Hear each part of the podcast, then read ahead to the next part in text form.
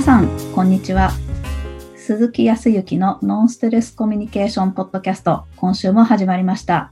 ナビゲーターの山口直美です。鈴木さん、今週もよろしくお願いします。はい、よろしくお願いします。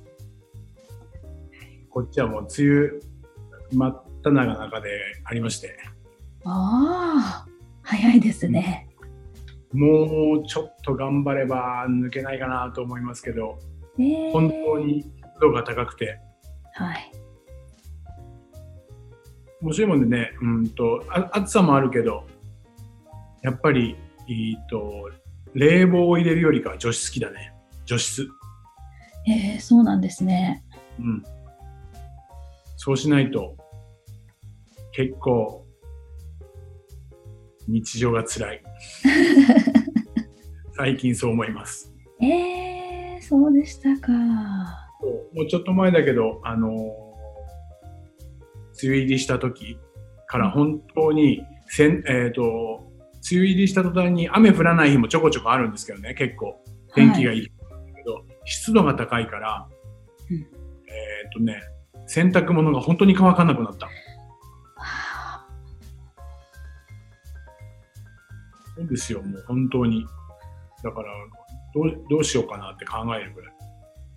あえー、どうするんですか、一応ね、風通しのいいところか、部屋干しにして、うんえー夜とか、もう夜とかに洗濯物して、除湿機を入れてるじゃない、部屋にいるから。はい。その風に当たるように洗濯物を置いているみたいな感じ。まあなんかこう、すすごいなんか日常の生活みたい。本ああ、そっか。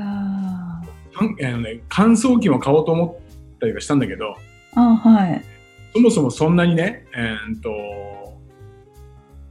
部屋が多くて分かれているようなところには住んでいないし、まあ、当然住むような身分でもないから、えー今のところ、まあ、ワンルームみたいなところなんだけど、そこで多分、乾燥機を使うと、その乾燥機の熱で、うん、さらには大変なことになるような気がする。まあ、ここはああ、そ購入っかして。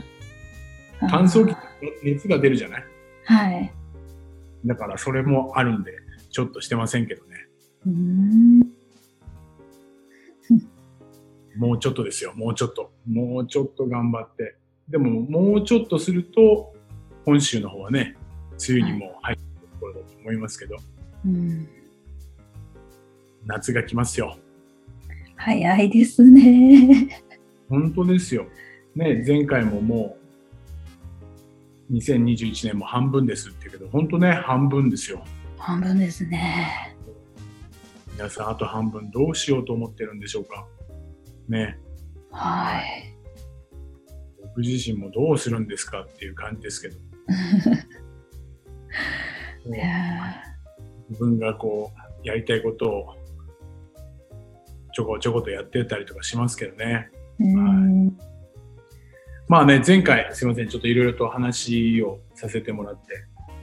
そうなんですよ。そう、ちょっと私の方から質問がありまして、母、はい。あのー前回私の話を傾聴していただいて、うん、質問をしているときに、えーうんって、私だったらこうなのにとか、えーそれはこうした方がいいよっていう口を挟みたくなること？うん、はい。それはもう我慢、我慢というか、どうしたらいいのかなって思って、やっぱりそれを口に出しちゃうことって良くないんだろうなって思ったりもするんだけど、は止まらないコミュニケーションがあるなって思うんです。止められない。い。そうね、止められないよね。はい。だから、お願いします。いやいやいや。止められない。これ止められない。えっ、と、そうだな。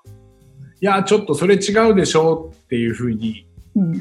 では逆に言えるのは、なぜそれ違うでしょって言えるか。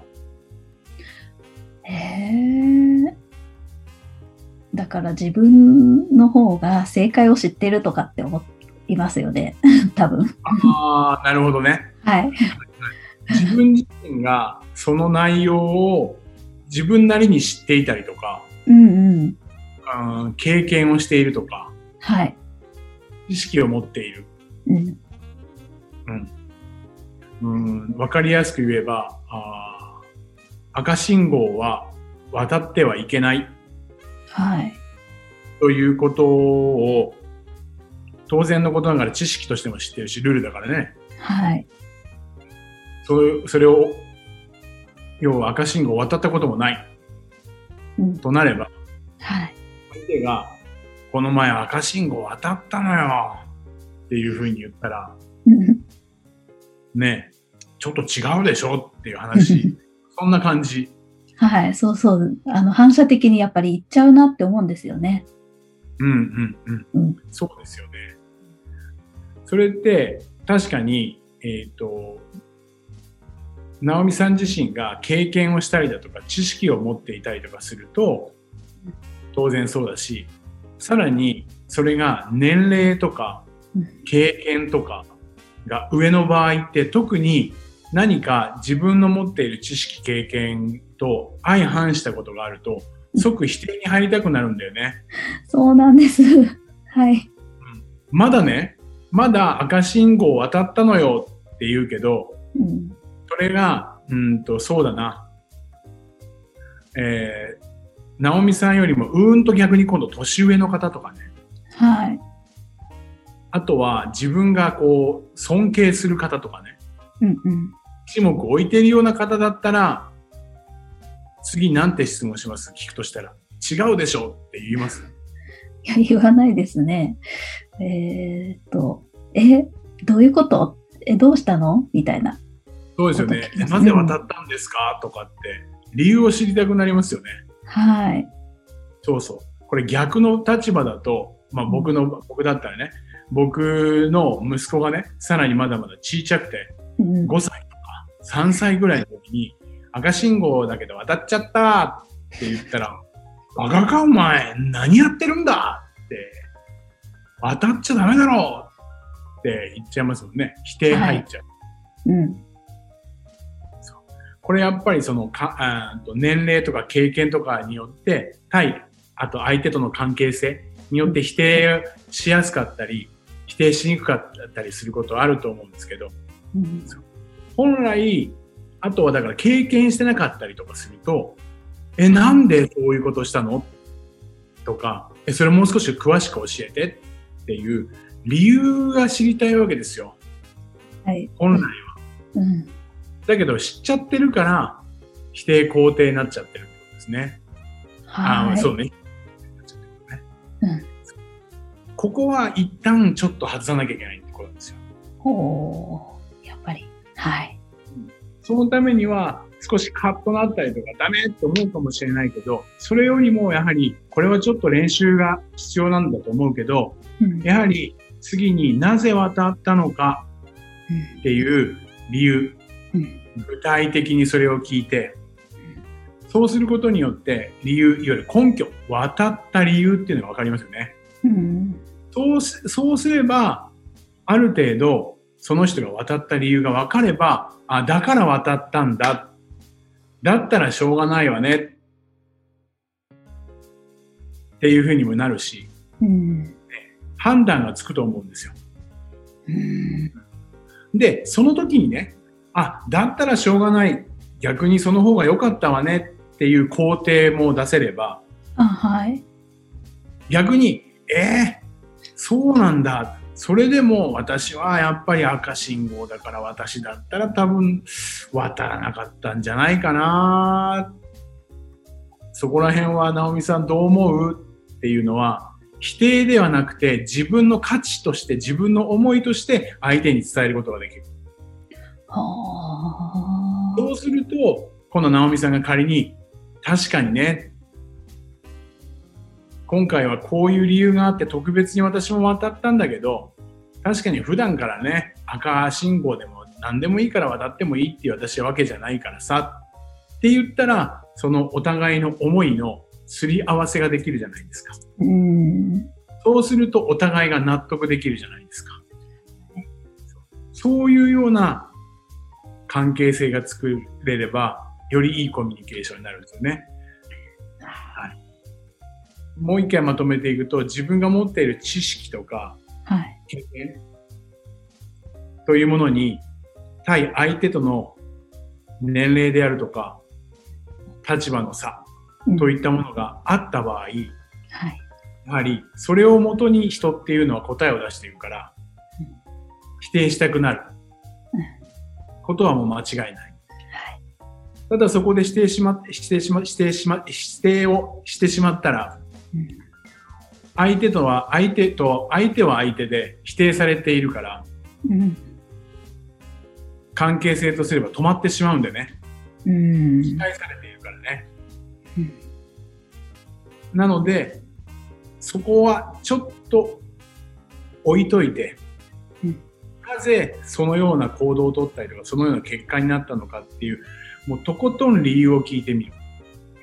はあそれが前回僕がお話をした、ナオミさんになってみる。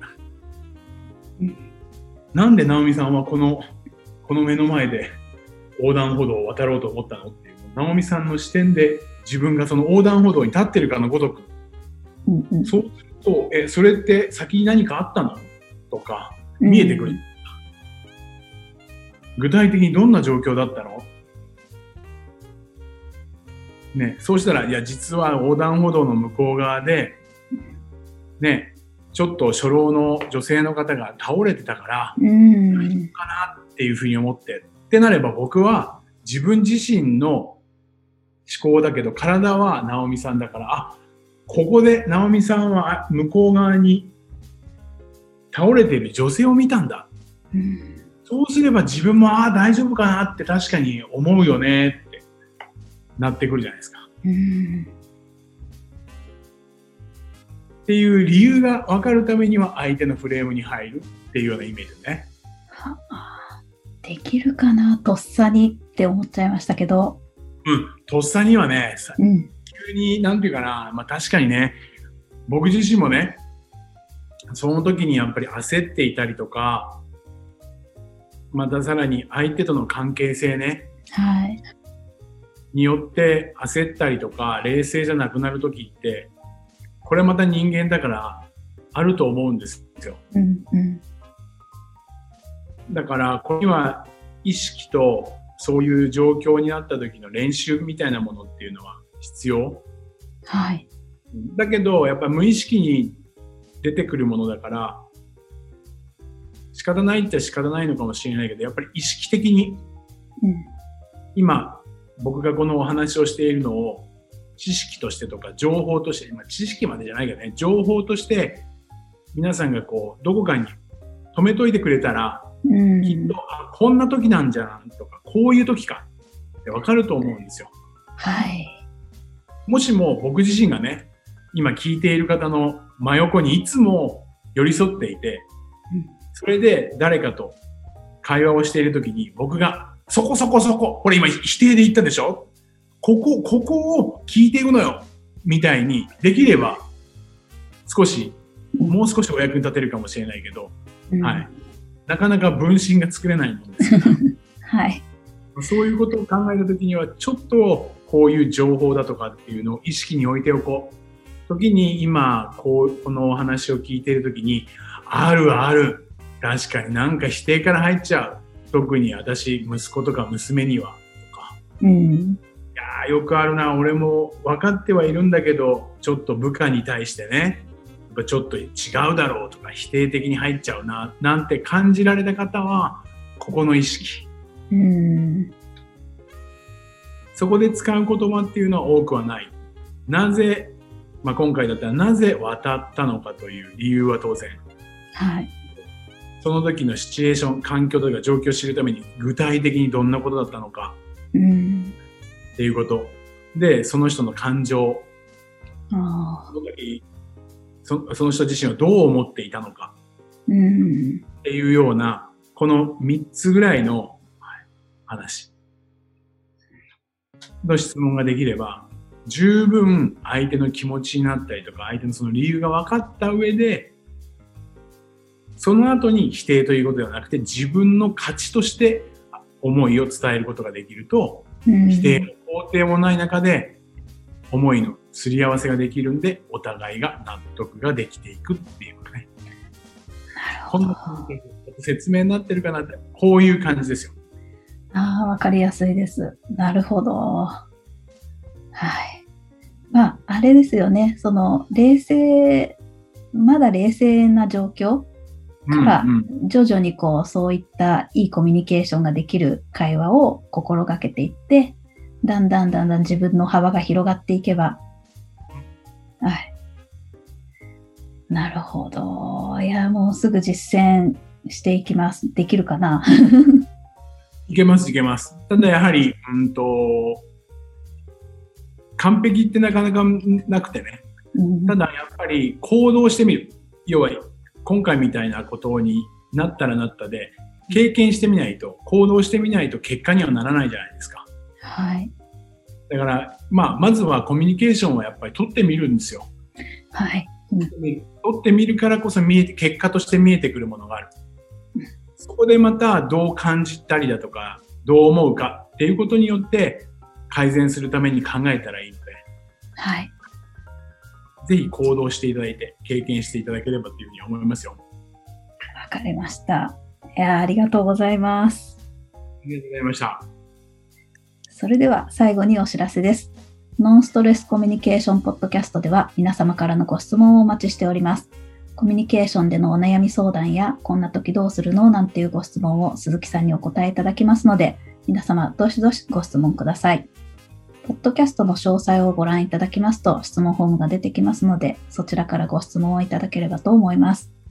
それでは今週はここまでとなります。また来週お会いしましょう。鈴木さん、ありがとうございました。はい、ありがとうございました。